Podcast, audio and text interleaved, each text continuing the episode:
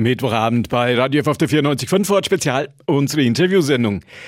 Alle freuen sich, große Hoffnung auf den Impfstoff am Horizont. Das ist heute unser erstes Thema in Fort Spezial, unsere Interviewsendung.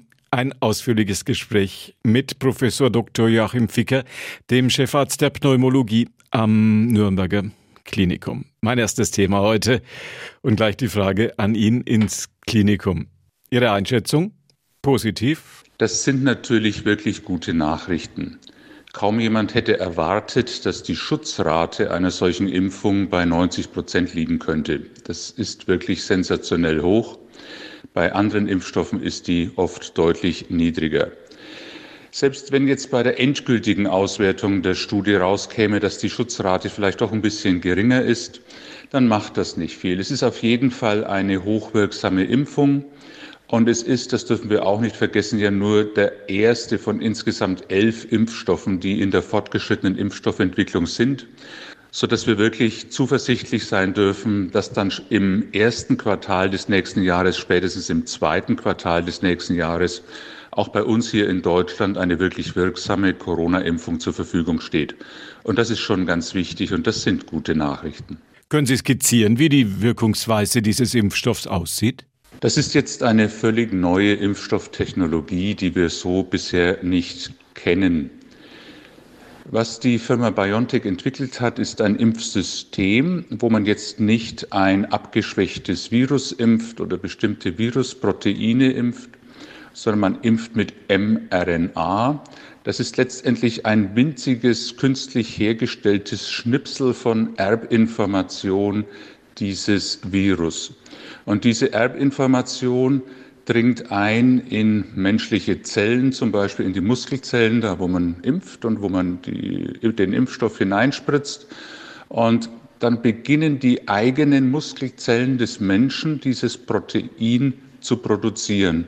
Dieses Protein, das eigentlich ein Virusprotein ist, und dann wird dieses Protein als Antigen erkannt und es bilden sich Antikörper gegen dieses Protein und auch die sogenannten zytotoxischen T-Zellen und andere Zellen der Immunität werden stimuliert, sich gegen dieses Protein zu wenden. Also das ist schon wirklich absolut Hightech, aber nur so war es möglich, so schnell auch einen Impfstoff und wahrscheinlich auch einen ganz besonders sicheren Impfstoff zu entwickeln. Faszinierend. Vor einem Jahr wusste noch niemand etwas, dass es dieses neue Virus überhaupt gibt. Und jetzt sind wir schon da, dass wir sagen können, wir haben einen Impfstoff in einer sehr, sehr fortgeschrittenen Impfstoffentwicklung. Tolle Sache. Sie verfolgen diese Dinge ja auch aus nächster Nähe und aus wissenschaftlichem Interesse. Die Wirkung, da freuen wir uns alle drüber, exzellent. Eine Frage, die natürlich Ihnen sicherlich häufig gestellt wird. Nebenwirkungen sehen wie aus?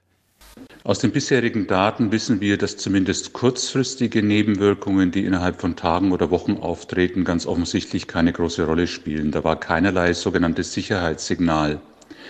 Langfristige Nebenwirkungen konnten wir naturgemäß noch nicht in Studien sehen. Ich glaube aber, hier muss man auch noch mal überlegen, wie ist diese Impfstoffentwicklung im Vergleich zu früheren Impfstoffentwicklungen? Früher hat man bei der Impfstoffentwicklung einen Bakterienstamm oder einen Virusstamm genommen und hat versucht, den zu schwächen.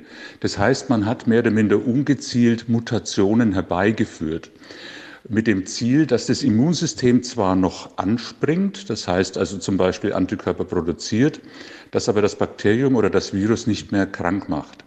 Das war ein sehr ungezielter Prozess und man wusste da manchmal eigentlich nicht genau, zumindest nicht vorher, welche Änderungen im Virus man jetzt da genau herbeiführt. Da war immer ein gewisses Risiko dabei. Das war auch in einer gewissen Weise Trial and Error. Und da hat man sehr große Studien gebraucht und viele Jahre, um dann ganz sicher zu sein, dass einfach nichts passiert. Hier jetzt ist es anders. Hier wird ja nur in Anführungsstrichen ein kleines Schnipsel an Erbinformation künstlich hergestellt. Und diese Erbinformation ist hochpräzise herzustellen. Es ist so, dass Sie im Schluss mehr oder minder jedes einzelne Atom drin genau kennen. Und dann ist es so wie beim Kochen. Wenn Sie etwas kochen und nur die Dinge in den Topf hineinschmeißen, die hineingehören, dann ist auch am Schluss nichts anderes drin. Dann schmeckt nicht plötzlich die Tomatensuppe nach Erdbeeren, weil halt einfach keine Erdbeeren drin sind. Also dieses Risiko ist vernachlässigbar. Man wird sicher langfristig diesen Impfstoff und seine möglichen Nebenwirkungen sehr genau beobachten müssen.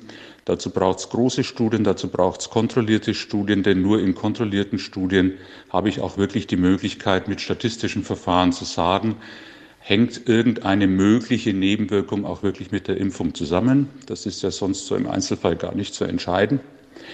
Aber ich meine, dass hier schon vom Ansatz her eine Impfstoffentwicklung stattfindet, die das Potenzial hat, wesentlich sicherer zu sein als die klassische, sozusagen alte Art der Impfstoffherstellung. Ausführliche Informationen aus Nürnberg von Professor Joachim Ficker, dem Chefarzt der Pneumologie am Nürnberger Klinikum und alle weiteren Dinge, die wir auf der 94.5 verfolgen. Natürlich im Gespräch mit ihm für heute. Vielen Dank.